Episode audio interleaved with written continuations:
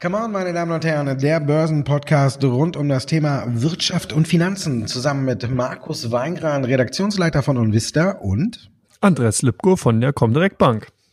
Andreas, es gibt wieder Neuigkeiten. Die US-Indizes eilen von hoch zu hoch. Hintergrund ist, im Handelsstreit deutet sich an, Phase 1 Deal kann wohl bald kommen. Allerdings, heute kleine Einschränkung. China verlangt den Wegfall der äh, Strafzölle aus dem September. Also das ist wohl so eine kleine Grundvoraussetzung. Für dich ein Hindernis oder denkst du, äh, die USA lenken hier ein? Markus, ich finde es interessant. Die amerikanische Seite, besonders Cutler und Ross, äh, argumentieren seit einigen Tagen, dass alles in trockenen Tüchern ist, alles ist wunderbar, die Welt ist toll, äh, mehr als Silberstreif am Horizont, man hat den Deal sozusagen schon in der Tasche und die Chinesen kommen immer wieder so aus dem Eck raus und sagen, ja, Moment mal, äh, wir wollen da noch gerne mal eine Nachverhandlung haben, wir wollen das Thema gerne noch mal geklärt haben. Erstmal müssen die Strafzölle wegfallen. Also ich finde die Situation insgesamt schon, da sagen wir mal, äh, etwas heterogen und äh, demzufolge bin ich gespannt, ob denn wirklich dieser Deal kommt. Also er wird natürlich irgendwann kommen, aber ob er denn wirklich in der Form kommt, wie wir es ja auch schon mal besprochen haben, eben am Tag des Farmers in den USA, als man hier ganz großspurig erklärt hat, äh, man würde jetzt, äh, die Farmer sollen schon mal neue Traktoren holen. Jetzt geht hier richtig sozusagen die Luzi ab und die Chinesen kaufen Agrarprodukte, bis, äh, bis der Arzt kommt. Äh, das sehe ich momentan nicht so. Ich glaube wirklich, dass die Chinesen eigentlich auch eine insgesamt sehr, sehr interessante geopolitische äh, Position eingenommen haben, weil die geben eigentlich den Rhythmus an, wenn man sich mal so ein Stück weit auch ansieht, wie die Verhandlungen eigentlich gelaufen sind. Denke ich zumindest. Oder siehst du es anders, Markus? Nö, frei nach Hannibal Ich liebe schon ein Plan funktioniert. ja, kann man darüber nur lachen. Ja, für mich sind die jetzigen Aussagen natürlich da auch, wie du gesagt hast, tatsächlich ein Argument oder ein Beweis dafür, dass Donald Trump am National Farmers Day äh, beim Wahlkampf punkten wollte und den Mund eindeutig zu voll genommen hat. Das, glaube ich, hat China extrem jetzt ausgenutzt, weil er jetzt auch so ein Stück weit nicht mehr zurückrudern kann. Er hat diesen Deal ausgerufen und China ist jetzt so schlau und sagt, okay, wenn du da dein Wort halten willst, dann musst du uns aber auch entgegenkommen. Und das ist eben dann die Sache mit den Strafzöllen im September und die für, ähm, für Ende des Jahres, für Dezember, die stehen ja auch noch im Raum. Also die müssen definitiv ganz wegfallen und die von September möchten die Chinesen gerne zurückgenommen haben. Ich glaube, äh, Donald Trump hat sich mit seiner Aussage hier selbst ein bisschen in die Ecke gestellt und kann da jetzt auch irgendwie nicht mehr so großartig zurück und das nutzen die Chinesen in dem Fall aus, indem sie sagen, okay, wenn du vor den, deinen Farmern nicht das Gesicht verlieren willst, dann musst du jetzt auch was tun. Es war ja bis jetzt auch immer nur so, wenn Trump irgendwie den Great Deal oder irgendwas äh, angesprochen hat, dann waren das ja alles nur Sachen, ähm, wo die Chinesen was machen mussten. Man hat ja nie gehört, okay, ähm, wir setzen den Deal darauf auf, dass wir sagen, wir nehmen die Strafzelle zurück und dafür kauft China Agrarprodukte, sondern es war ja immer nur so, China macht, macht, macht und die USA macht gar nichts. Ne? So in dem Sinne. Und ich glaube, das kommt ihm jetzt ein bisschen so wieder per Bumerang zurück. Und jetzt muss er wirklich auch sagen, er muss irgendwas machen. Und China reitet darauf auch rum. Und es gibt ja auch genug Insider. Ich finde ja mal gut, dann kommen ja immer die mit der Sache vertrauten Personen ins Spiel. Ne? Und die haben ja auch gesagt, zum Beispiel, dass es einen großflächigen Deal, wie die USA ihn anstreben, äh, wahrscheinlich überhaupt nicht geben wird. Also man muss sagen, die USA sind hier schon ein Stück weit zurückgerudert, indem sie sagen, wir machen jetzt so einen Phase 1 Deal, halt nur um die Märkte, glaube ich, nicht komplett einbrechen zu lassen. Und ähm, ja, da ist Trump jetzt ein Gefangener seiner selbst, seiner Aussagen. Und ich glaube auch, dass das noch nicht so ganz entschieden ist. Also wenn die USA jetzt nicht auch was machen, glaube ich, steht der Deal noch auf der Kippe. Und das wäre natürlich fatal für die Märkte. Aber wir sehen es, in den USA wird's gefeiert. Wir haben äh, jetzt seit gestern, äh, seit Dienstag, haben wir ja in allen äh, drei großen Indizes neue All-Time-Highs gesehen. Ne? Der Dow hat als letzter nachgezogen. Also die US-Anleger sind bereit, ins Risiko zu gehen und diesen Handelsstreit-Deal quasi schon vorwegzunehmen.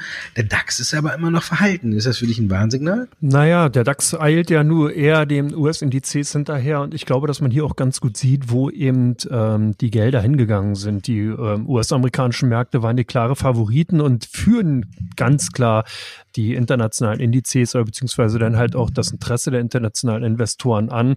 Hier kann man eben in große Unternehmen investieren, wie eine Apple, Amazon, die ja jenseits der eine Billion US-Dollar-Marke sind. Das sucht schon ihresgleichen. In Deutschland sind wir weit, weit davon entfernt, solche großen Marktkapitalisierungen bei den Unternehmen äh, vorweisen zu können. Demzufolge ist der DAX dahingehend auch so ein bisschen in Hintertreffen geraten.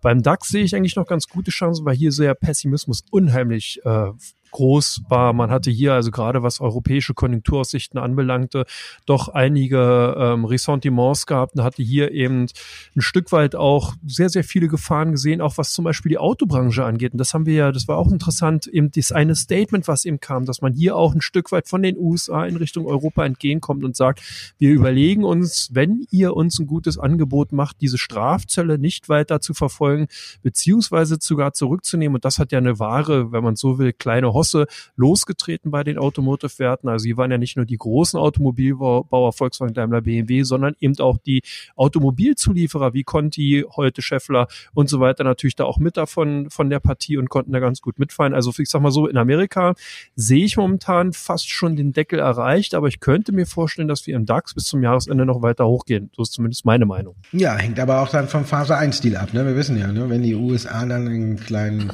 Schnupfen hat, ne, hat der DAX ja direkt eine Lungenentzündung. Ne? Von daher ist die Frage, warum er nicht jetzt auch mitzieht und dann vielleicht wieder ein Stück weit zurückkommt. Ich meine, gut, wir sind sehr gut in die Woche gestartet, haben wir, aber heute ist er wieder so ein bisschen alles ein Verhaltener und äh, ja, ich weiß nicht, ob, ob, ob wir da wirklich richtigen Allzeithoch noch kommen dieses Jahr. Finde ich, muss man auch nicht. Wenn man jetzt guckt seit Jahresanfang, wie sich der DAX geschlagen hat, dann kann man ja sagen, hätte jeder schon zu Jahresbeginn hätte jeder die Performance, die wir bis jetzt haben, äh, blind unterschrieben und hätte gesagt, kaufe ich. So, von mir aus kann das Jahr jetzt auch zu Ende sein.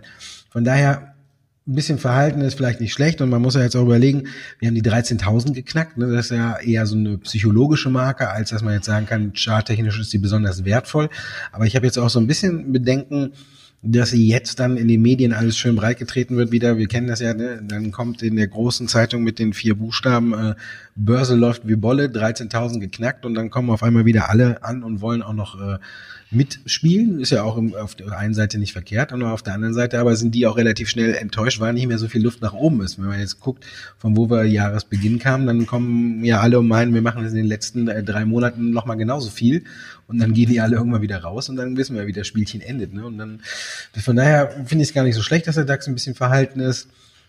Ob es denn jetzt wirklich noch so eine brutale Jahresendrallye gibt, werden wir sehen, klar, aber da muss man sich auch darauf einstellen, dass äh, wenn die Party dann vorbei ist, dass es dann auch relativ schnell auch wieder mal einen guten Rücksetzer, Rücksetzer gibt, zumal ja jetzt schon alle äh, oder viele wieder schreien. Ne? Der Markt ist überverkau äh, übergekauft, überkauft, überkauft, überkauft. Wir brauchen dringendst eine Korrektur, ne? aber je länger die schreien und je lauter die schreien, desto länger zieht sich das ja hinaus. Also man muss die Partys feiern, wie sie kommen. Ne? Jetzt ist sie gerade da und da sollte man noch dabei sein, aber man sollte auch ein bisschen vorsichtig sein. Aber weil du auch sagst, dunkle Konjunkturwolken und alles, ähm, Brexit, Neuwahlen, ist für dich jetzt äh, die Entscheidung Richtung sanfter Brexit gefallen? Also zumindest sieht man ja an den Bemühungen auch vom britischen Parlament und der EU, dass hier auf jeden Fall No-Deal-Brexit mit allen Mitteln verändert wird. Und wir haben jetzt ja schon wieder eine Ausweitung des, des Brexits, also eine weitere Prolongation des Austrittstermins gesehen, jetzt halt in den Januar 2020 hinein. Das war ja auch das, was wir eigentlich wirklich seit Anfang des Podcasts und seit dieses Thema uns verfolgt immer wieder besprochen haben. Klar war zwischenzeitlich ab und zu mal die Gefahr groß, dass hier die eine oder anderen über politischen Übertreibungen stattfindet, dass man da eventuell so eine, wie soll man sagen, unkalkulierbaren Reaktion hätte wahrnehmen können. Aber beide Verhandlungsparteien haben kühlen Kopf bewahrt und es ist klar gewesen, dahingehend, dass die Folgen eines No-Deal Brexit exorbitant groß gewesen wären. Also das hätte man gar nicht kalkulieren können. Da wäre wirklich ein sehr, sehr großes äh, äh, systematisches Risiko auf die Märkte zugekommen. Das wollte man vermeiden. Ich denke, hier werden auch viele Berater hinter den Kulissen genau auch dahin gewirkt haben und nochmal auch für Klarheit gesorgt haben und auch nochmal an den Verstand appelliert haben, sodass man sich zumindest darauf jetzt einigen konnte, zu prolongieren, dass man eben hier die Zeit hat, äh, um eben politische Lösungen sowohl innenpolitisch in Großbritannien als auch natürlich in der Verbindung zu der EU finden zu können können. Und von daher denke ich, ist das Thema zumindest jetzt für die Märkte erstmal daktakte. Man wird natürlich das ein oder andere äh, die eine oder andere Meldung dahingehend nochmal zur Kenntnis nehmen, aber ich glaube nicht, dass es da nochmal ein großes Beben gibt, oder siehst du es anders?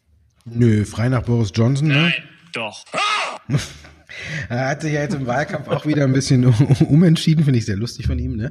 Vorher war der harte Brexit ja äh, das Druckmittel schlechthin. Er hat ja gesagt, äh, Lieber würde ich tot über dem Zaun hängen, als äh, dass ich äh, die EU irgendwie anders verlassen will oder sonst was, wenn es da keine Einigung gibt. Jetzt ist Wahlkampf und jetzt ist auf einmal harter Brexit überhaupt kein Thema. Ne?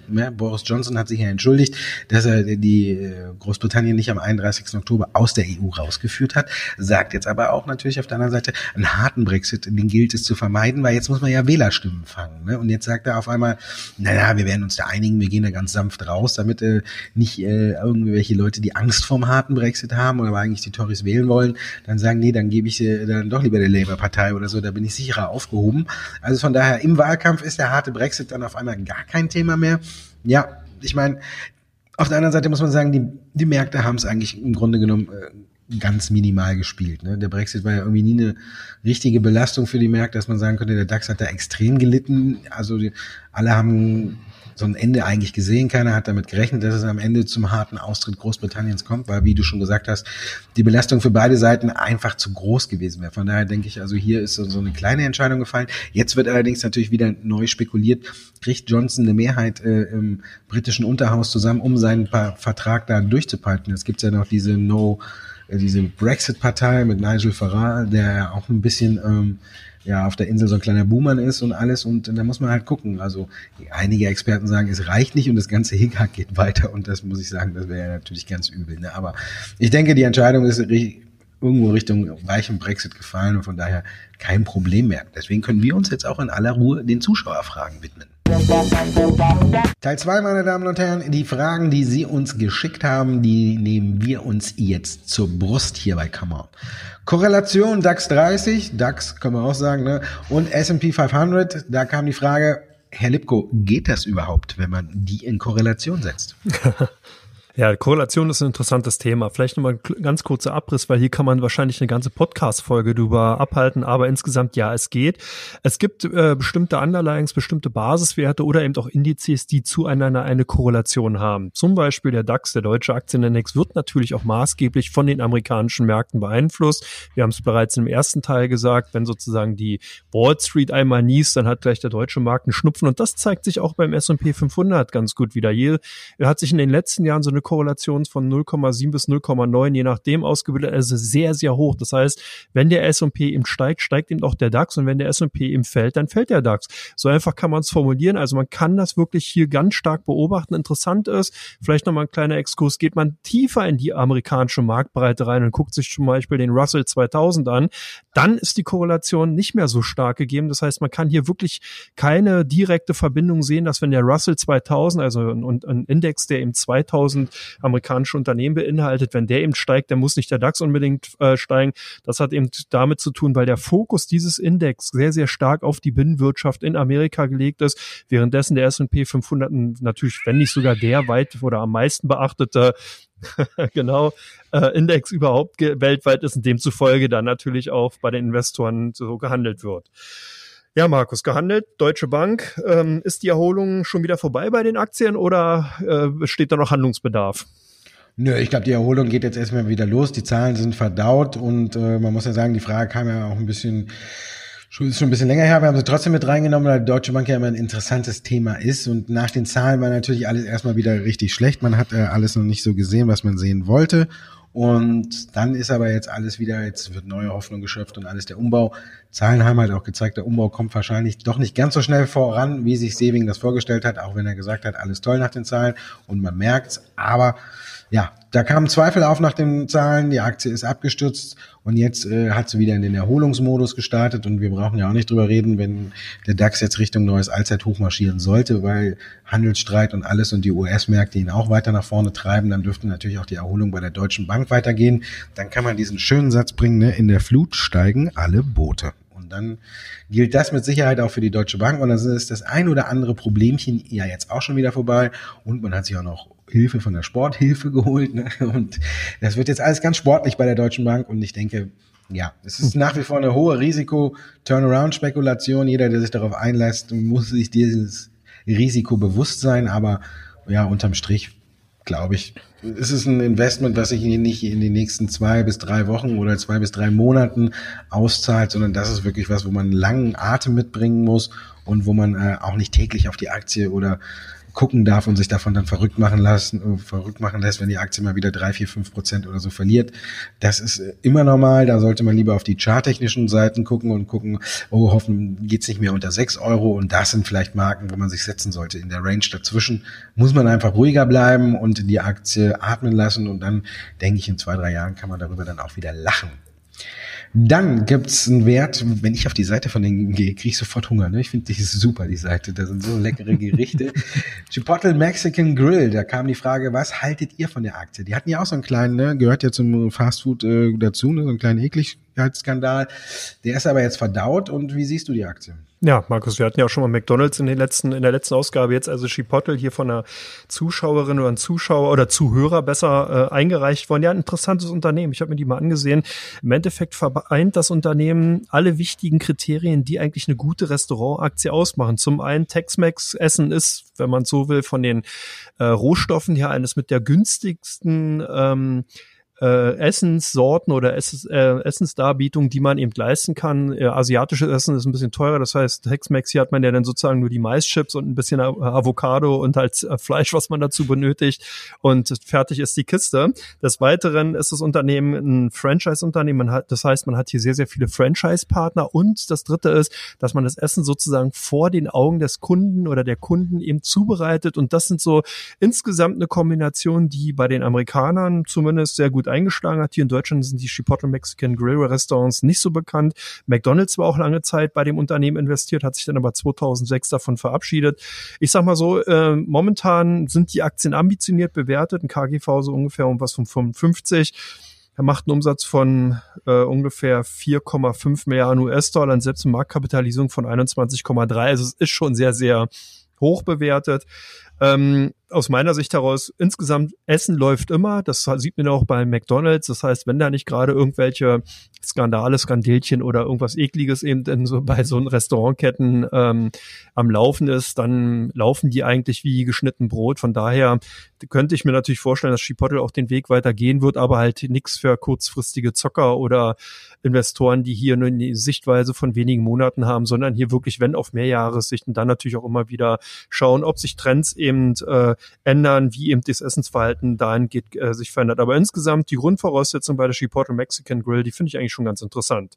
Interessant, wie waren die Zahlen von Apple? Waren die interessant oder ist, da liegt da einiges in Argen?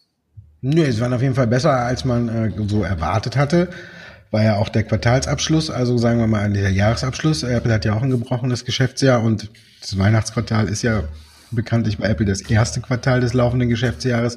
Von daher hat man natürlich geguckt, wie sich die iPhone-Zahlen schlagen, ob es da Stagnation gibt oder sonst was. Gut, die waren jetzt äh, dann doch nicht ganz so schlecht wie erwartet. Also von daher kann man sagen, auf der einen Seite verkauft sich das neue iPhone 11 doch besser, als äh, die Märkte oder die Experten angenommen haben. Und auf der anderen Seite muss man sagen, der die Umstellung im Konzern hin zum Service-Dienstleistung oder zu Dienstleistungen rund um das iPhone äh, trägt auch Früchte. Von daher war es eigentlich so gesehen so eine doppelte positive Überraschung bei Apple. Zum einen nimmt das Servicegeschäft zu, man kommt weg davon, äh, nur noch alleine aufs iPhone zu gucken. Apple TV Plus kommt ja, ist ja jetzt auch gestartet und die iPhone 11 äh, Produktzahl oder Verkaufszahlen waren dann auch doch bisschen besser, als man erwartet hatte.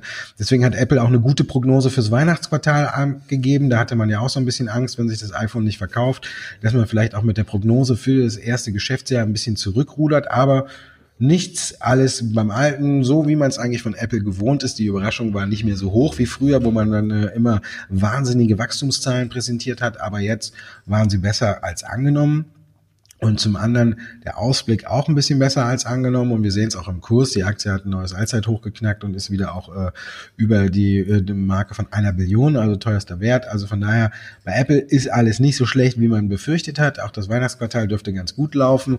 Jetzt könnte man vielleicht wieder gucken, wie es aussieht. Es wird ja immer viel auf die Zulieferer geachtet. Die hatte Apple ja auch schon im Vorfeld, äh, wurde ja gemunkelt, dass man nachbestellt hat, weil eben die Nachfrage nach dem iPhone 11 doch auch größer war, als Apple selbst äh, angenommen hatte. Und von daher musste man bei den Zulieferern nachordern. Also sieht nicht schlecht aus, Weihnachtsquartal immer noch. Ich bin immer noch ein bisschen skeptisch, ob man vor den Zahlen zum ersten Quartal nicht doch ein bisschen vorsichtiger sein müsste, weil eben dann auch Apple TV Plus, also der Bezahldienstleister oder der Stream, nicht Bezahldienst, also der Streamingdienst, dann auch in den Zahlen so richtig verbucht wird. Und da muss man mal gucken, wie hoch die Anlaufkosten da waren. Aber Apple hat ja die Prognose zumindest für den Umsatz abgegeben und da sieht's nicht schlecht aus. Also von daher, ja, wie heißt es so schön, ne? Gewinne laufen lassen ist das Ding und das funktioniert gerade bei Apple und da muss man gucken. Jetzt kommen natürlich wieder irgendwelche auf die gute Idee zu sagen, da gehe ich short, weil so hoch waren sie ja noch nie und alles, aber ich denke, da geht's noch ein bisschen weiter. Ähnliches bei VW, ne? Zahlen gut, alles gut und vor allen Dingen äh, Strafzelle gut. ja, hier scheinen sich nach den Zahlen einige gesagt zu haben, remember, remember to buy im November. Die Aktien haben ja in den letzten Tagen wirklich gut zugelegt. Ergebnis ist, äh, kann sich sehen lassen, plus 1,5 Milliarden auf 14,8 Milliarden. Umsatzrendite liegt bei 7,9 Prozent. Konzernumsatz insgesamt auch plus 6,9 Prozent auf 186,6 Milliarden Euro. Das sind schon, denke ich mal, phänomenale Zahlen. Volkswagen äh, bekannterweise ja einer meiner Aktienlieblinge, wenn man so will. Und ich denke, die haben geliefert. Da kann man gar nicht viel rumwohnen, gerade wenn man sich die Vergangenheit ansieht, dieses Skandal, Strategie, äh, um, äh, Umplanung, Digitalisierungsbestrebung im Konzern etc. Hier scheinen wirklich die ersten Früchte einfach auch an den Tag gelegt zu werden. VW weiter in einer der, wenn nicht sogar nach wie vor der größte Automobilkonzern global, hat eine äh, gute Produktaufstellung. Also ich denke, die Aktien werden auch den Weg weitergehen, wenn die Börse jetzt weiter natürlich freundlich bleibt und hier nicht das ein oder andere Störfeuer eben von Seiten der Handelspartner oder beziehungsweise Verhandlungen im ähm, Handelskonflikt zwischen USA und China kommen, denke ich, die Aktien, also wie gesagt, sind, Zahlen waren gut und werden auch ihren Weg gehen. Ja, das ist doch ein schönes Schlusswort. Ne? Wir sind noch nicht ganz am Ende unseres Weges. Wir gucken noch auf die meistgesuchtesten Aktien bei OnVista und die meistgehandelten Werte bei der Comdirect. Da gab es ja auch wieder gute Nachrichten, wenn man guckt. Ne? Airbus profitiert immer noch von dem Boeing-Schieflage. Da gibt's ja weitere schlechte Nachrichten. Da hat der Flieger ein paar Risse und da ist ein Modell wieder am Pranger. Also Boeing hat echt schwer zu kämpfen und Airbus weiterhin der große Profiteur und man konnte auch neue Aufträge vermelden. 100 Prozent. Hast du gut zusammengefasst. Unsere Kunden kaufen die Aktien auch weiterhin. Hier sind die Analysten unisono, äh, trällern hier nur die höchsten Tönen und raten, die Aktien weiter zu kaufen. Guckt man sich die Performance von Boeing in den vergangenen Jahren an, sieht man, dass hier auch sehr, sehr viel Euphorie drinne war und jetzt kommt eben ein Problem nach dem anderen. Du hast bereits gesagt, jetzt ist nicht nur, der, nicht nur der 737 MAX 8, sondern eben auch bei den äh, Kassenschlager 737 Modellen gibt's da die ein oder anderen Problemchen. Muss man natürlich sehen, ob das jetzt nur äh, Einmaleffekt oder ob das nur wirklich bei einigen Fliegern aufgetreten ist oder auch ein grundsätzliches Problem darstellt. Aber die Airbus hat ja, hat ja auch zumindest profitiert. Profitieren haben auch die Aktien von Bayer. Die sind bei euch ganz stark gesucht gewesen. Warum? Ja, da bieten sich einige Gründe. Neben mir sitzt der Alex ne, immer in der Redaktion, der Alexander Meyer, und der hat äh, schon vergangene Woche gesagt, hey, schau mal auf Bayer, schau auf Bayer, schau auf Bayer. Da gibt's jetzt viele gute Gründe, die zu kaufen. Dann gab's natürlich noch die Zahlen, die waren ja auch nicht ganz so schlecht. Also um die Eingliederung unserer Freunde aus den USA läuft ja auch immer viel besser die, die hohe Zahl der Klagen gegen Glyphosat, die wird dann immer mehr keine Belastung mehr, sondern immer mehr so ein Treiber eher dafür, dass Bayer sich äh, eine Einigung abholen sollte und dass man hier tatsächlich dieses Thema aus der Welt schaffen sollte. Charttechnisch hat die Aktie jetzt unten auch schon ihren Boden gefunden, ist gedreht und ist auch aus diesem Abwärtstrend ausgebrochen. Das haben sich natürlich viele bei uns auch angeguckt und wollten wissen, wie es da mit Bayer weitergeht und von daher war die Aktie bei uns immer ganz weit vorne unter den Werten, wo sich die Anleger informiert haben. BASF bei euch dann, wo geht's da, in welche Richtung? Auch nach oben. Also heute sind eigentlich alle Aktien, die ich hier vorstelle, bei uns gesucht gewesen. BASF könnte sein, natürlich zum einen lockt hier die hohe Dividendenrendite, 4,7 Prozent. Dann ist der Wert auch extrem ausgebombt. Und wenn man eben auf Konjunkturerholung setzt, wenn man eben glaubt, dass sich die Konjunktur in Europa und global gerade nach den Handelsstreitigkeiten wiederholen sollte, beziehungsweise dann wieder eben auch besser läuft, dann kann, muss man natürlich auf Zyklika setzen. Das scheinen die Aktionäre zu machen, sowohl die institutionellen als auch natürlich die Kunden, der kommen direkt. Euch sind die Beyond Meat eigentlich, wen wundert's, wieder mal gesucht. Was, warum? Ja gut, Beyond Meat waren ja auch Zahlen und jetzt wird natürlich weiter beobachtet, wie es weitergeht mit der Aktie. Die ist natürlich immer noch großen Schwankungen ausgesetzt. Wir wissen ja, am 28. Oktober ist die Lock-up-Frist ausgelaufen und da haben natürlich auch direkt einige äh, Altaktionäre Kasse gemacht, wenn wir überlegt haben, die haben vielleicht äh, um die 25 Euro, äh, Dollar für die Aktie bezahlt damals und dann konnten sie sie für um die 100 Euro loswerden. Also von daher kein schlechter Schnitt, den sie da gemacht haben. Seitdem geht's hat die Aktie sich wieder der 100-Dollar-Marke angenähert und da pendelt sie jetzt auch noch so weiter. Scheint immer noch so zu sein, dass einige Altaktionäre sagen, okay, um die 100 äh, Dollar äh, verkaufe ich noch weiterhin. Deswegen wird das Ganze so beobachtet. Die Aktie wird jetzt mit Sicherheit noch ein paar Tage, Wochen äh, querlaufen, aber ich denke, dann wird sich so ein bisschen auch durchsetzen, dass die Zahlen echt gut waren. Ich meine, da hatte jeder mit gerechnet, aber ich glaube, so gut, äh, dass äh, Beyond Meat jetzt schon in dem Quartal auch äh, schwarze Zahlen schreibt und gesagt hat, man kann äh, noch größere Nachfragen bedienen und alles und man kann auch expandiert Richtung Europa mit einer eigenen Fabrik und alles. Also es läuft rund. Beyond Meat ist mit Sicherheit einer der großen Player oder wird auch sicherlich einer der großen Player sein, aber wir haben die ähnliche Problematik auch eben wie bei Tesla. Ich finde, das kann, kann man so ein bisschen tatsächlich vergleichen. Tesla der Elektropionier und Beyond Meat halt eben der Fleischersatzpionier und natürlich kommen die an ganzen anderen Großen auch auf den Markt. Und man hat ja aber auch bei Tesla gesehen, die ganz Großen, wenn die jetzt kommen, es stört die Aktie nicht so wirklich und die macht ihren Weg und vielleicht bei Beyond Meat kann man es ähnlich annehmen, dass selbst wenn die jetzt eine Nestle oder wer auch immer eine Tyson Food und wenn die kommen mit ihren Produkten, dass Beyond Meat trotzdem so ein Branding hat, weil es tatsächlich in aller Munde und dass man trotzdem bereit ist, es etwas teurere zu nehmen, weil jeder Beyond Meat kennt und weiß, wer dahinter steht. Von daher denke ich, ja, immer noch eine hohe Bewertung, eine Risikobewertung und alles, aber ich denke, wenn man die Zahlen wieder so ein bisschen in den Vordergrund rückt und sie, sie sich nochmal auf der Zunge zergehen lässt, was ja passt, ne, dann wird die Aktie vielleicht und die nächste Phrase hinterher nicht mehr durch den Fleischwolf gedreht. So sieht's aus. Und deswegen kommen wir zum letzten Wert für heute. Essilor Lusotica.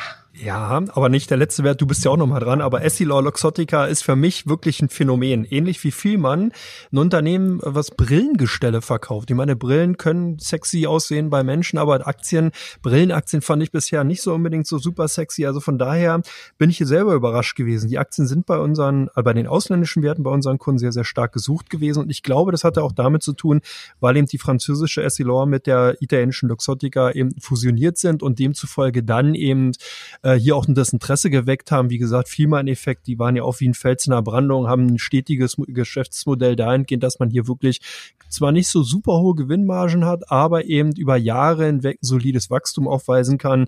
Das kann man eben zufolge auch bei der ähm, Luxottica oder eben Essilor Luxottica äh, auch feststellen. Demzufolge die Aktien eben bei den unter den Top 10 der ausländischen Werte. Und jetzt der letzte Wert, Powercell. Was ist denn da los? Ja, vom äh, Star der Wasserstoffbranche gerade ein bisschen so zum Sorgenkind der Branche mutiert. Wir haben natürlich einen unheimlichen Anstieg in den letzten Wochen, Monaten gesehen bei der Aktie. Es ging von unter 10 Euro hoch auf über 15 Euro.